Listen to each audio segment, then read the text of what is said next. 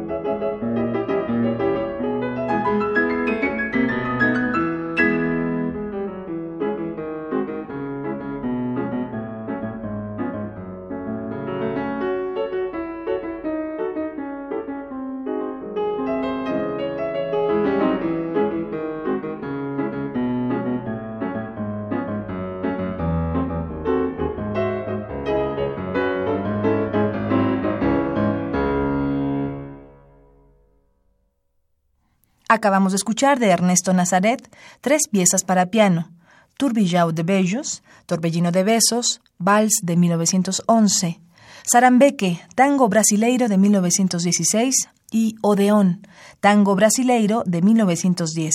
Interpretó la brasileña y árabes al piano. ¿80 años? Y 80 regalos para festejarlos. Cada día un regalo musical diferente.